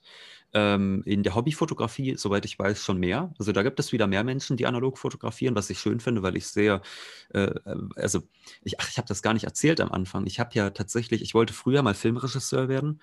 Äh, das war ja mein, mein Ziel ach, früher. Und, und ich habe auch ähm, mir mal in einem ähm, Kino, also in Berlin, im Kino Arsenal, äh, das Filmvorführen beibringen lassen, also mit analogem Film. Von daher habe ich da auch eine sehr hohe Affinität halt auch zu diesem Material. Und äh, dass das in 4 zu 3 gedreht ist, hat sicherlich auch mitunter den banalen Grund, dass es einfach die beste Möglichkeit ist, 35 mm Film zu nutzen. Also mhm. 35 mm Film hat halt Standard äh, dieses Academy-Format, was halt quasi 4 zu 3 ist. Und das ist eigentlich schon äh, ein guter Grund, eigentlich mal äh, in 4 zu 3 was zu drehen, weil dort einfach ähm, un, äh, der gesamte Film genutzt wird, was bei Breitbandformaten äh, dann eher nicht so der Fall ist. Ja, ähm, tatsächlich, das wusste ich gar nicht. Also, ähm, ja, äh, wenn, wenn, du, wenn du einen Filmstreifen hast, hast du immer ein 4 zu 3 Bild und wenn du, je breiter das Bild wird, desto mehr wird oben und unten abgeschnitten. Ah, okay. außer, bei, äh, außer bei Aufnahmen in anamorphen Formaten wie mhm. äh, CinemaScope, aber das führt jetzt vielleicht auch ein bisschen weit. Ja, aber ich meine, das hat ja auch sich vollends ausgezahlt, dass er das so gedreht hat, weil besser hätte man es einfach nicht drehen können. Aber gut, Jungs, ähm, ich würde sagen, wir haben äh, ausführlich genug über diesen Film gesprochen. Ähm, ich würde vielleicht noch mal kurzes Fazit von euch äh, reinholen. Was, wie würdet ihr Leuten diesen Film empfehlen und würdet ihr, wie würdet ihr diesen Film unterm Strich zusammenfassen für euch persönlich? Ähm, ich würde mal mit Jakob anfangen. Also ich finde, es ist der bisher beste Film von Dolan, den ich gesehen habe. Ähm, Gerade wo ihr das Format nochmal angesprochen habt, das wird ja von ihm in Mommy, sage ich mal, nochmal auf die Spitze getrieben, wo das Format dann nochmal enger ist, wo ich, wo ich glaube, es ist fast komplett quadratisch. Es ist ähm, 1 zu 1, ja. Ist es das, ja gut. Ähm, ja. Und da hat er dann aber äh, diesen, diesen corny Move irgendwann drauf, das Bild so aufzureißen und das zu so einer ja, ich würde mal sagen, sehr ausgelutschten Songauswahl. Und es läuft halt Wonderwall während, ähm, während dieser Szene, die einem wieder Mut machen soll.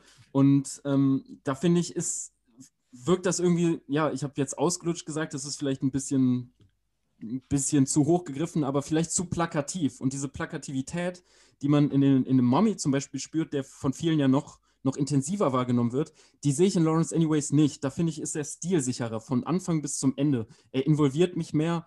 Ähm, er greift für mich interessantere Thematiken auf, ähm, bereitet mir starke Gefühle und ähm, macht einfach in seiner Bildkomposition, in seinen fantastischen äh, Aussagen und in seiner Klarheit auch über diesen langen Zeitraum gestreckt auf ein Problem aufmerksam, was ja immer noch nicht gelöst ist. Also wir sehen den Film von 89 bis äh, 99 und es fühlt sich so ewig lang her an. Und ähm, ach ja, wenn man heutzutage diese Problematiken hätte, dann könnte es gelöst sein. Aber nein, er macht darauf aufmerksam, es, diese Transformation ist ein langwieriger Prozess und selbst wenn es heute Menschen so geht, sie haben immer noch damit zu kämpfen. Und das ist, macht einen wahnsinnig fertig, aber ist schön von so einem Kinofilm mal ähm, nochmal vorgeführt zu bekommen in solchen starken Bildern muss natürlich ein bisschen widersprechen mit äh, Mommy. Äh, die, die, äh, Film, äh, die Musikauswahl ist natürlich nicht ausgelutscht. Am Ende kommt ja sogar noch Lana Del Rey. Das finde ich natürlich sehr gut, weil ich äh, großer Lana Del Rey-Fan bin. Äh, auch eine sehr ambivalente Künstlerin übrigens, die sehr, ja, sehr spannungsreiche Musik geschrieben hat. Also insbesondere das erste große Album Born to Die ist also ich finde eins der interessantesten Pop-Alben überhaupt. Äh, aber gut, äh, das, das nur noch als Randnotiz zum Thema Musik bei Dolan. Äh, ich würde auch sagen, es ist halt ein wahnsinnig großer Liebesfilm, der Liebe in der ganzen Brutalität, äh, die sie auch besitzen kann für alle Beteiligten, ähm, darstellt. Es ist ein Film, der auch vieles darstellt, was sich, glaube ich, nicht richtig in Worte fassen lässt. Also ich, ich könnte jetzt nicht einfach erklären, warum mich dieser Film so traurig zurücklässt. Und ich habe das auch bei vielen anderen Menschen erlebt, dass sie sich genauso fühlen nach diesem Film.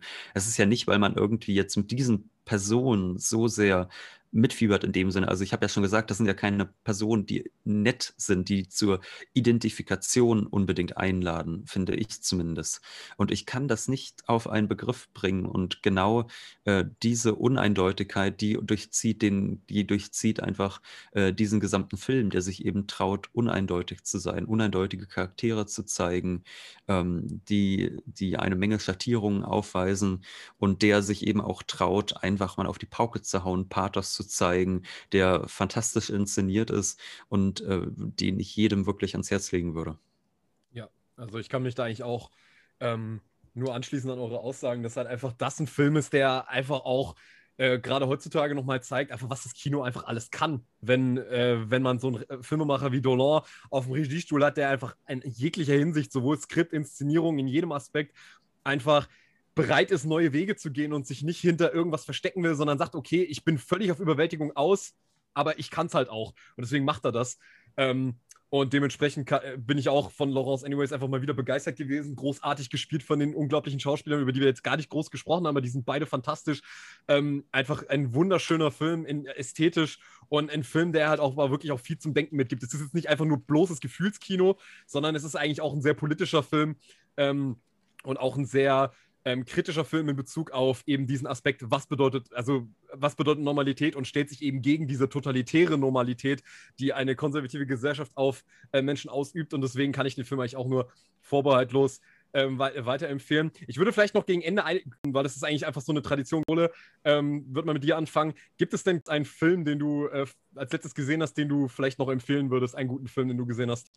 Gleich, äh, eins fällt mir noch ein. Äh, und zwar, weil du eben sagtest, äh, dass es die Totalität der Normalität darstellt. Das stimmt sicherlich. Aber es ist natürlich auch ein Film, der sich gegen ein falsches Verständnis von Identität stellt, finde Mhm, ich. ja. Also in der ersten Szene, äh, wo dieses Interview beginnt, dann wird auch gefragt, Name, Alter, Geschlecht, so. Und nachdem dann nach dem Geschlecht gefragt wird, ähm, äh, sagt dann Laurence nur, ja, wollen Sie jetzt auch noch meine Augenfarbe wissen oder was? Frei nach dem Motto, ist doch auch jetzt immer egal. Ähm, und äh, das wird hier nicht einfach, also d- dieses Thema Geschlecht wird hier nicht als eine feste Kategorie betrachtet, sondern Mhm. sehr äh, fluide Ja. und, äh, und, äh, und uneindeutig. Ja, es ist ein Wort, das ich jetzt schon gefühlt hundertmal in diesem Podcast benutzt habe, aber äh, das ist halt wirklich sehr facettenreich, dieses Thema Geschlecht. Und das wird hier wunderbar sichtbar, ohne sich da ganz einfach, äh, ohne da ganz einfache Antworten zu geben, was denn jetzt eigentlich diese Kategorie Geschlecht genau ist. Mhm. Und äh, bei Filmen, die ich in letzter Zeit gesehen habe, naja, ich habe tatsächlich kürzlich Begegnung von David Lean gesehen, den gibt es nämlich gerade auf Arte. Den hatte Wolfgang mir empfohlen, auch ein äh, fantastischer Liebesfilm, der mich auch sehr überrascht hat, tatsächlich, weil dieser Film von 1945 ist und es um eine außereheliche Affäre einer Frau noch dazu geht, äh, wo man ja erst einmal denken würde, oh Gott, in 40er Jahren so ein Film. Äh, ich konnte mir das erst nicht vorstellen, aber es ist ein Film, der da sicherlich in der Zeit sehr progressiv war, sehr mutig war und der auch, äh, finde ich, sehr bewegend inszeniert ist und den ich äh, nur dringend empfehlen könnte. Ansonsten äh, sicherlich jetzt nicht so eine ganz originelle Empfehlung ist noch. Ich habe kürzlich, ich sehe ja sonst nie Serien, aber ich habe kürzlich Black Mirror gesehen. Das fand ich sehr sehenswert. Also nicht jede Folge, aber es gibt doch einige Episoden, die sehr viel zum Denken mitgeben. Und ich habe ähm, die Tim Thaler-Serie aus den 70er Jahren gesehen, auch ganz äh, fantastisch inszeniert. Ach, wie cool, das nochmal ausgegraben. Ja, Jakob, ähm, Patrick, ich habe ich hab zuletzt äh, einen Film im Kino gesehen, denn äh, hier in Rumänien sind Kinos bereits geöffnet und ähm, ich hatte das große Glück, den Berlinale-Gewinner hier sehen zu können. Bad Luck Banging or Looney Porn von Radu Jud habe ich gesehen. Ähm, war ein sehr interessantes Ereignis, einfach weil ich seit, was weiß ich, acht, neun Monaten wieder in ein Kino gehen durfte. Erstens das und zweitens, weil ich natürlich nicht sehr viel inhaltlich mitbekommen habe. Ich habe, äh, meine Sprachkenntnisse im Rumänisch sind leider noch sehr begrenzt. Ähm, was in dem Film jetzt allerdings die erst, dem erst, das erste Drittel gar nicht so fatal ist, ähm, weil man wie so ein Tourist durch Bukarest läuft und einfach nur die Blicke durch die Stadt, ähm, ähnlich wie ein Tourist ähm, sie durchführt, wichtig sind. Ähm, allerdings im zweiten ähm, Akt dieses Films sehen wir einfach nur eine Montage, eine lexikonartige Montage, wo verschiedene Begriffe irgendwie äh, humoristisch definiert werden. Und da ist es dann doch sehr schwierig zu folgen. Und vor allem im letzten Drittel des Films ähm, wird eine Gerichtsverhandlung mehr oder weniger durchexerziert, ähm, was dann ohne das wirklich auf sprachlicher Ebene alles nachvollziehen zu können, doch sehr ermüdend war. Aber ich war im Kino und das äh, ist bestimmt ein sehr witziger Film. Die Menschen haben viel gelacht um mich herum. Ähm, also will ich den erstmal äh, nicht zu hart kritisieren. Also ähm, ja, Bad Luck Banging or Looney Porn von mir. Ja, Was hast gut. du Ähm, ich, ich kann mich thematisch auch auf jeden Fall dem Thema äh, Liebe anschließen. Ich, hab, äh, ich würde gerne den Film äh, Dem Himmel so fern, Far from Heaven von Todd Haynes empfehlen. Ähm, da geht es nämlich um sozusagen so eine, so eine, so eine, so eine Familie, die auch so in, dieser, in diesem Spießbürgertum sich eigentlich äh, eingenistet hat. Ähm, die Hauptfigur, gespielt von Julian Moore, ist halt auch so eine sehr auf, auf perfekte Oberfläche auch bedachte Frau, die aber dann eben durch äh, so gesellschaftliche Tabus in ihrer eigenen Familie, ich will es nicht, also gut, ich gebe jetzt mal eine Spoilerwarnung raus, also wer das jetzt nicht alles wissen will, aber es geht halt darum, dass ihr Ehemann halt äh, homosexuell ist und das natürlich in den 50er Jahren in Amerika unterdrücken muss. Gleichzeitig macht sie die Bekanntschaft mit einem Afroamerikaner, ähm, dem sie immer mehr Gefühle entgegenwirft. Und durch diese ganzen äh, gesellschaftlichen Tabus, die, ihre, die, die sie selber, aber auch ihr Umfeld halt mit sich rumträgt, dadurch entstehen halt eben auch so viele, ganz viele gesellschaftliche Grenzen, die halt die, wo, wo man halt den Leuten auch wieder sehr dabei zuschauen muss, wie sie unter dem konservativen Spießbürgertum zu leiden haben. Und es ist ein ganz toller Film, der ist äh, auch äh, ganz nah, geht ganz knapp am Kitsch und am Schmalz vorbei. Aber Todd Haynes macht das wirklich ganz, ganz toll, ist großartig gespielt, kann ich auch wirklich nur empfehlen. Ähm, ist ein ganz ähm, toller und mitreißender Film.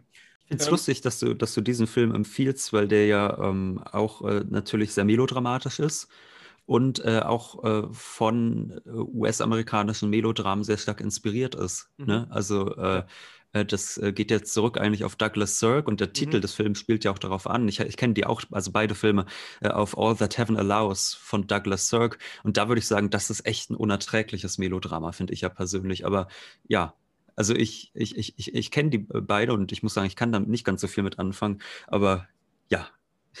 Also du, du kannst also du kannst jetzt mit dem Himmel so fern nichts anfangen, oder wie? Nee, ich finde, das ist auch schon eher so ein bisschen Problemfilm. Okay, ja, es ist definitiv, es ist definitiv, es geht auf jeden Fall mehr in Richtung Problemfilm. Ähm, der, ich würde jetzt auch nicht sagen, er ist ganz auf dem Niveau von dem Laurence Anyways, aber ich fand ihn trotzdem in vieler Hinsicht eigentlich sehr mitreißend irgendwo. Obwohl ich auch diese ganzen Mäkel irgendwie gesehen habe, trotzdem konnte ich mich mit dem Film ähm, gut anfreunden. Also das fand ich trotzdem sehr bewegend. Aber gut, ich würde sagen, ähm, wir machen jetzt mal hier Schluss an der Stelle. Ich kann zum Ende eigentlich nur sagen, äh, vielen Dank, Jakob ähm, dass du dabei warst. Vielen Dank, Ole, dass du dabei warst und mit uns über diesen Film so ausführlich gesprochen hast. Ja, vielen und, Dank für die Einladung. Ja, sehr, sehr gerne. Ansonsten würde ich sagen, wir hören uns dann in zwei Wochen wieder. Da sprechen wir mit dem äh, Nena Totorovic über There Will Be Blood von Paul Thomas Anderson. Bis dahin ähm, wünschen wir euch einfach eine gute Zeit. Bleibt gesund. Danke nochmal an euch zwei Jungs und ich würde sagen, Projekt Chaos sagt ciao. Ciao. Tschüss.